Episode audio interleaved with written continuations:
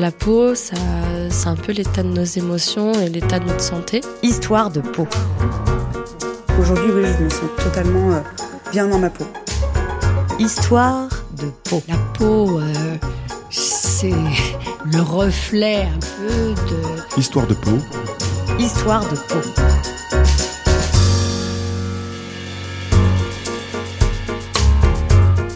Histoire de peau est un podcast wholesome dans lequel nous aimons vous raconter des histoires de peau, mais pas que. La peau est un objet de désir, de soin, de contrôle. Elle peut aussi être l'objet d'attention et d'observation, devenir un véritable critère de bien-être, de beauté.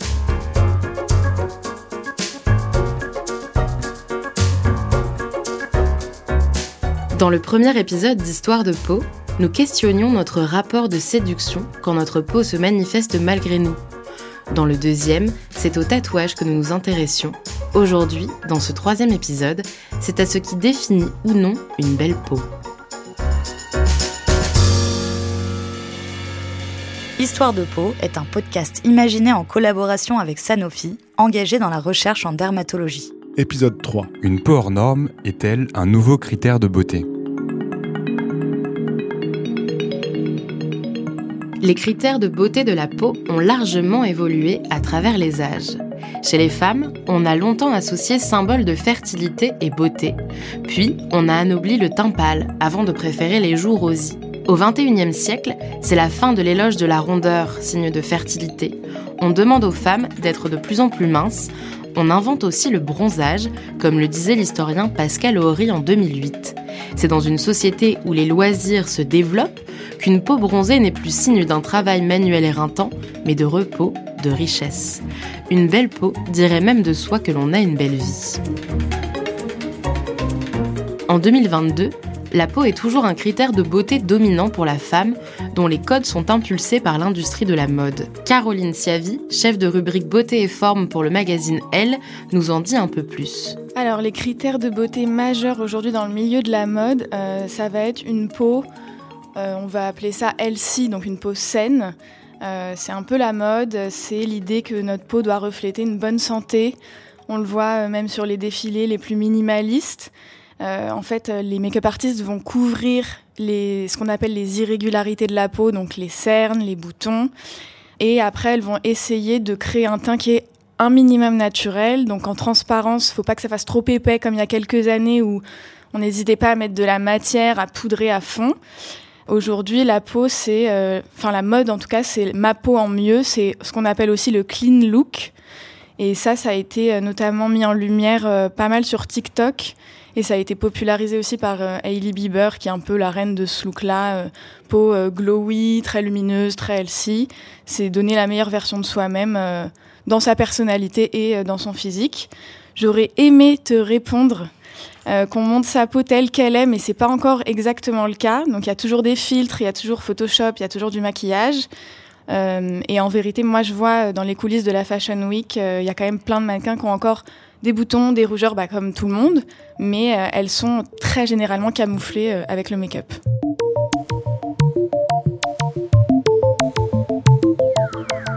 Ces dernières dizaines d'années, les critères de beauté de la peau ont connu quelques évolutions. Alors les critères euh, de beauté ont pas mal évolué euh, ces dernières années.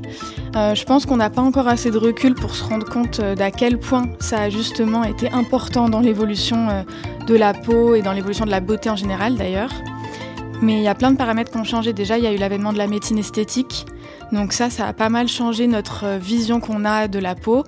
Euh, la démocratisation aussi des traitements pour la peau, parce qu'on peut en faire très facilement euh, maintenant euh, chez son dermato, mais même en institut.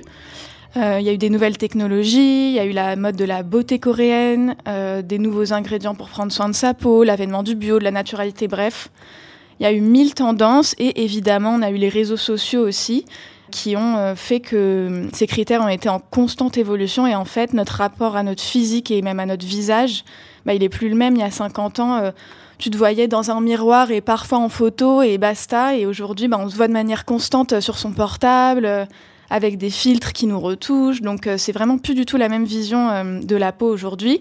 Dans les années 2000, par exemple, ça a vraiment été les années stars des injections. Donc ça a changé complètement bah, le visage de plein de stars. On l'a vu quand on regardait des séries ou des, films au ciné, bah, on a vu que bah, beaucoup de femmes n'avaient plus de rides. Donc concrètement, ça change son rapport qu'on a à sa propre peau en voyant ça.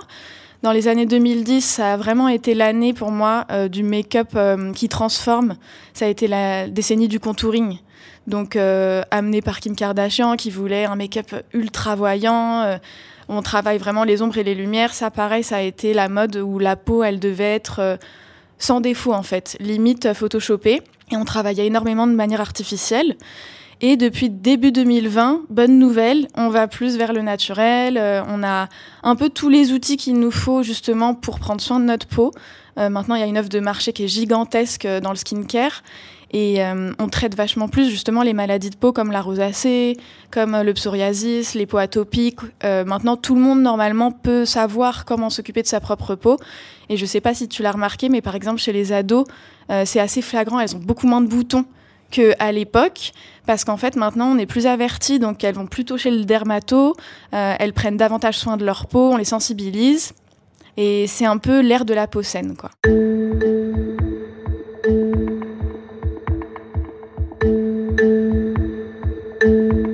En 2014, Winnie Harlow apparaît dans l'émission American Next Top Model. Quatre ans plus tard, elle est la première mannequin atteinte de vitiligo à marcher pour un défilé Victoria's Secret. Winnie Harlow est noire et sa maladie fait que sa peau se pare de taches blanches autour de sa bouche, de son menton, sur son ventre, ses genoux, ses bras. Depuis, il arrive que dans les défilés et campagnes de mode s'invitent des mannequins albinos, d'autres dont le visage est serti de taches de rousseur autant de particularités physiques que l'on n'aurait pas osé revendiquer il y a quelques années dans les défilés.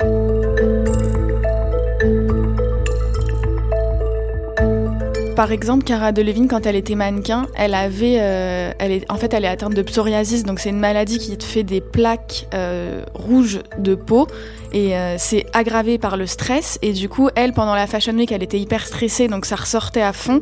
Et les make-up artistes, bah, qui avaient jamais ou alors très peu vu cette maladie, elles savaient pas du tout la gérer. Et en fait, au lieu de la soigner et de d'essayer de pas trop la couvrir et pas trop la maquiller parce que ça empire, bah, elle foutait des couches de fond de teint pour euh, que ça se voit pas, sauf qu'en fait ça a empiré euh, sa peau et du coup ça a été une des raisons pour lesquelles elle a quitté sa carrière de mannequin quoi. Dans la société, il y a le mouvement du body positive, donc c'est l'acceptation de soi, c'est le combat des critères et des normes esthétiques, et naturellement on a mis en lumière des femmes qui ne correspondaient pas aux normes de la beauté à l'époque. Donc ça a été le cas de Winnie Harlow, comme tu le dis, euh, qui a une dépigmentation de la peau et qui est atteinte de vitiligo. Il y a aussi Maeva Marshall, c'est une mannequin qui a beaucoup de taches sur le visage, euh, mais ça a même été le cas, j'y pense, d'Ashley Graham, qui a montré ses vergetures, par exemple. Euh, il y a des marques et des campagnes skin positive qui mettaient des femmes justement euh, avec des énormes taches de naissance sur le visage ou avec de l'acné. Et c'est ponctuel, mais c'est quand même arrivé. Et je pense que ça nous a montré qu'en fait la société est en train d'évoluer tout simplement. Elena, elle, a plusieurs maladies de peau qui se manifestent par des boutons et des kystes inflammés. Elle entretient un rapport très complexe à celle-ci. Si aujourd'hui j'aime ma peau, non, non. Déjà en temps normal, euh, non. C'est toujours quelque chose de très euh, compliqué et je pense que c'est d'ailleurs mon, ouais, mon plus gros complexe. Quand je me regarde le matin dans le miroir, je regarde ma peau en premier et je fais pas attention. Euh, ça, ça, Ma peau occulte absolument tout. Je vais pas regarder mes yeux, je vais pas regarder ma bouche. Des fois, je sais même pas. En fait, je peux avoir des cacas dans les yeux, je me rends même pas compte tellement le seul truc que je regarde, c'est ma peau, c'est mes boutons, c'est mes cicatrices, c'est mes rougeurs, c'est tous ces détails-là.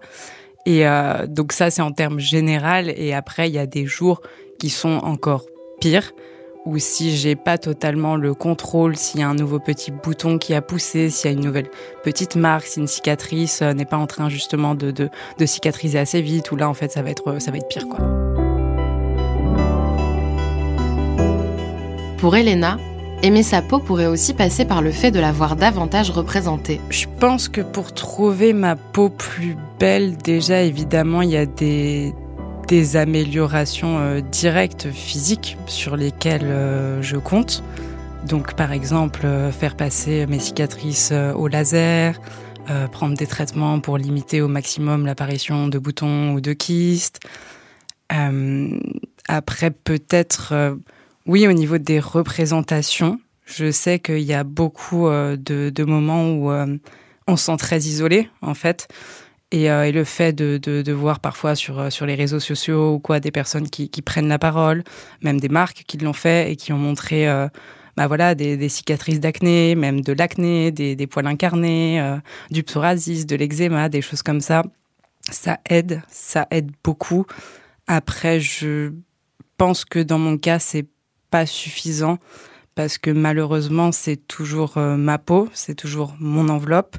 Et il y a le problème esthétique, il y a la peur du jugement social, mais après, il y a tout ce que ça coûte aussi en termes physiques, donc euh, la douleur, la fatigue, euh, le stress à chaque fois que tu sais que tu vas te faire opérer chez le dermato, le temps que ça prend en fait euh, d'aller au rendez-vous, de faire ses soins, et l'argent aussi que, que ça coûte.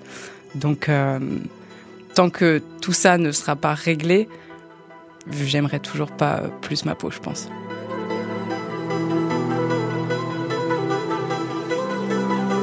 Une représentation encore minoritaire pour Caroline Siavi. Mais je pense qu'on en est tellement loin. Franchement, je suis honnête, mais quand je vois euh, les défilés encore aujourd'hui, honnêtement, il y a quelques créateurs qui font attention, euh, mais déjà, c'est la minorité.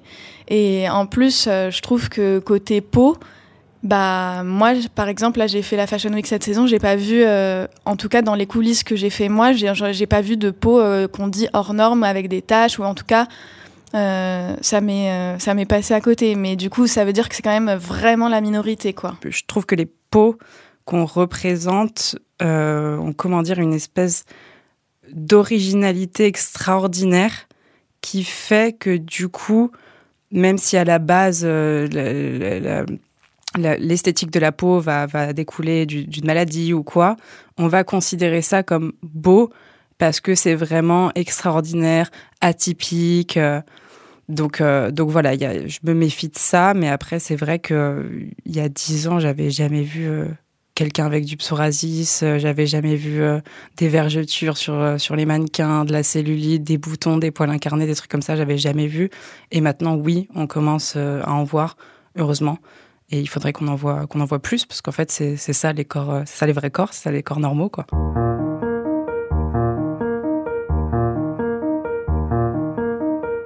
Léa a la même maladie que la mannequin Winnie Harlow, du vitiligo qui dessine notamment un petit trait blanc dans l'un de ses sourcils. Je pense que ça permet euh, aux gens au moins d'identifier euh, cette maladie, que ça existe, parce que sinon euh, c'est vraiment, ça peut avoir un aspect étrange pour les gens, ils savent vraiment pas ce que c'est. Donc là, moi, je dis ah oui, c'est comme la mannequin ou comme Michael Jackson. Très récemment, on me l'a sorti. Donc, donc ça, dans ce sens-là, ça aide.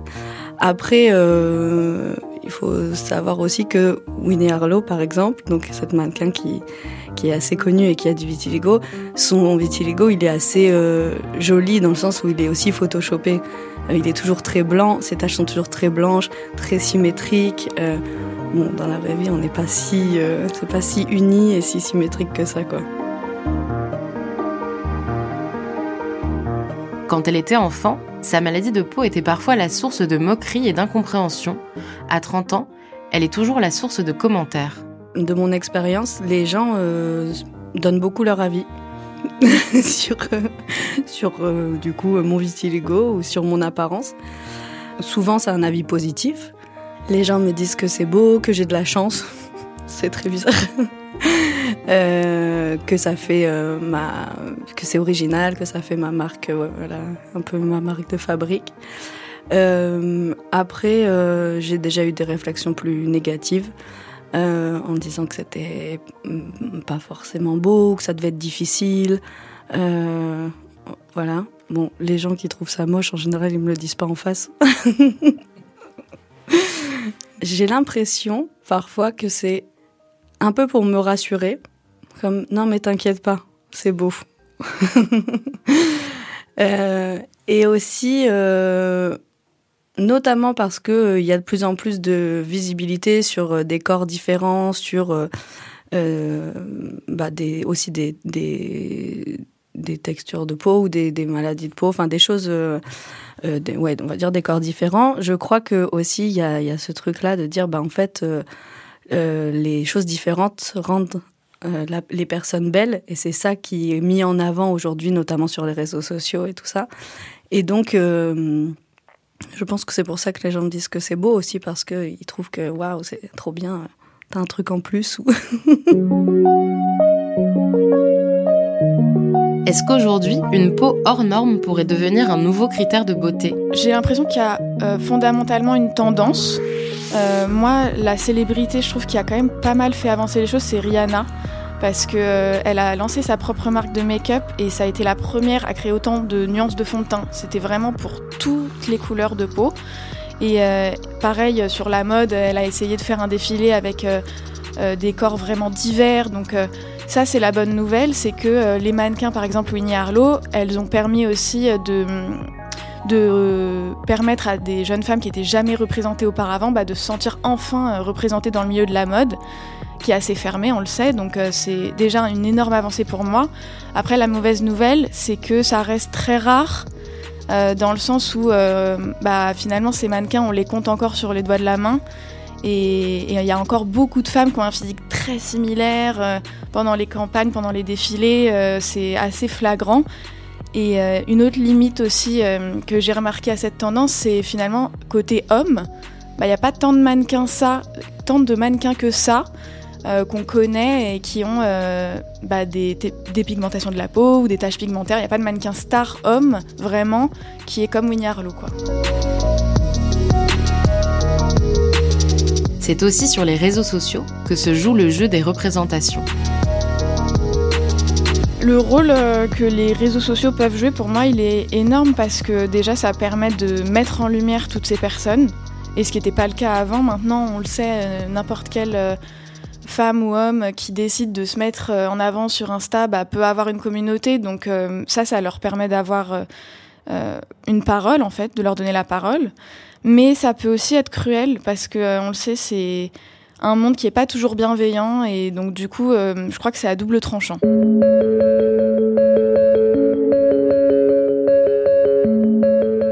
Sait jamais pourquoi ces comptes sont créés. Est-ce que c'est vraiment dans le but en fait de dire aux personnes euh, qui sont touchées par des problèmes de peau, bah regardez en fait vous n'êtes pas seul et c'est pas moche. On peut très bien faire des selfies et poser sur Instagram tout en ayant des problèmes de peau.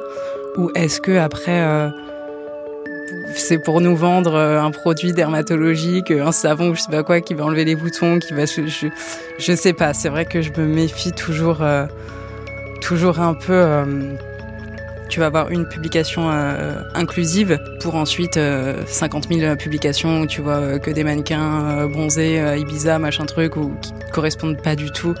Donc, et je crois qu'Instagram et la plupart des utilisateurs ne sont cache pas justement de cette espèce de, de, perfection. Et après, quand tu commences à croire que qu'Instagram est bienveillant, et, etc., bah tu vas juste dans les malheureusement dans les sections commentaires de toutes les personnes, donc par exemple qui ont des problèmes de peau, euh, qui, qui font pas une taille 34, etc. Et en fait, bah, tu vois bien qu'il y a aussi énormément de personnes qui te rappellent que justement, tu es, une petite exception euh, dans, dans, la perfection d'Instagram euh, et que ça dérange. Puisque l'aspiration à un monde inclusif est de mise, comment Elena se projette-t-elle dans celui-ci? Ça changerait tout, mais absolument tout. Euh, déjà au niveau, on voit très bien en fait que tous les tous les systèmes de, de représentation et d'identification, à quel point ça, ça, ça, peut faire du bien en fait aux gens de, de se retrouver quelque part. Et euh, donc je pense que si on voyait euh, dans, dans, dans, les magazines, à la télé, juste des gens normaux, des fois avec avec des cernes, avec un bouton sur le front, avec avec des rides. On, on, on, on, se sentirait plus normaux, on se sentirait plus légitime, souvent des fois aussi à faire à faire des choses ou à dire des choses on se rendrait moins malade aussi, je pense. Moi, je pense que je pourrais euh, recommencer à croire à certains rêves et, euh, et m'enlever euh, certaines euh, barrières. Enfin voilà, si, si, si, je vois un moment qu'on met en avant, qu'on valorise des personnes qui ont aussi des, des problèmes de peau tels qu'ils soient, sans se centrer uniquement là-dessus, en fait, bah je, je ouais, je me sentirais tellement mieux et je pense que j'oserais beaucoup plus de choses et que je, je, recommencerais à croire euh, en, des trucs que, j'ai mis de côté depuis tellement longtemps en me disant juste, bah non, toi, meuf, avec ta grosse cicatrice, euh, tente même pas ça, quoi. De nombreuses enquêtes scientifiques confirment que la beauté, et ce de manière encore plus marquée pour les femmes, est un avantage, un plus pour réussir ou se démarquer. Je pense que je cherche principalement à améliorer ma peau pour améliorer ma vie. Euh, comment dire J'ai l'impression que je, ça peut être une excuse en fait pour euh, pour plein de choses. Par exemple, ah j'ai pas eu ce travail euh, parce qu'en fait du coup il a vu ma cicatrice, il s'est dit que j'étais dégueu ou que j'étais malade et que du coup il voulait pas. Enfin, c'est voilà, c'est une excuse et en même temps c'est un petit bouclier parce qu'il m'a pas donné le travail, pas parce que j'étais pas assez qualifiée, mais parce que j'ai une grosse cicatrice dégueulasse. Et, et bref, souvent en fait j'ai tendance à me dire bah, sans, ma, sans ma cicatrice, sans mes problèmes de peau, tout serait beaucoup plus simple. Donc ma vie en général serait beaucoup plus simple, euh, je serais moins fatiguée, je serais moins intimidée, j'aurais plus confiance en moi, donc euh, forcément j'arriverais à faire plus de choses. Enfin voilà, j'ai vraiment l'impression que, que qu'éradiquer mes problèmes de peau va me permettre d'avoir une vie générale bien meilleure parce que c'est ce qu'on nous montre aussi très souvent, enfin dans, dans les pubs, etc. Les, je sais pas, les filles comme moi qui, qui, vont avoir au contraire une très belle peau, mais elles vivent toujours une vie extraordinaire et tout leur réussit et un peu comme ce qu'on nous montre sur, sur le poids, etc. finalement, quoi. Et du coup, je pense que je me rattache beaucoup à ça, mais c'est débile parce que je suis sûre que si demain un dermatologue euh, m'enlève ma cicatrice, tous mes autres problèmes dans la vie ne seront pas réglés je ne serai pas millionnaire euh, sur un yacht euh, à faire le job de mes rêves. avec, donc, voilà, je pense qu'en essayant de régler mes problèmes de peau, j'essaye un peu de, ouais, de, de, régler tous les problèmes de, la vie et de m'orienter vers une espèce d'utopie, en fait, euh, rassurante, où, euh, où si j'ai pu régler ce problème-là aussi, ça veut dire que je peux régler tous les autres.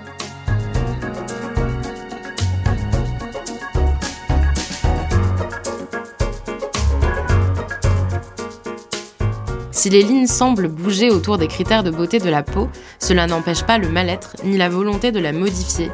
C'est pour ça que dans le prochain épisode, nous parlerons de changement de peau, mais aussi de ses dangers.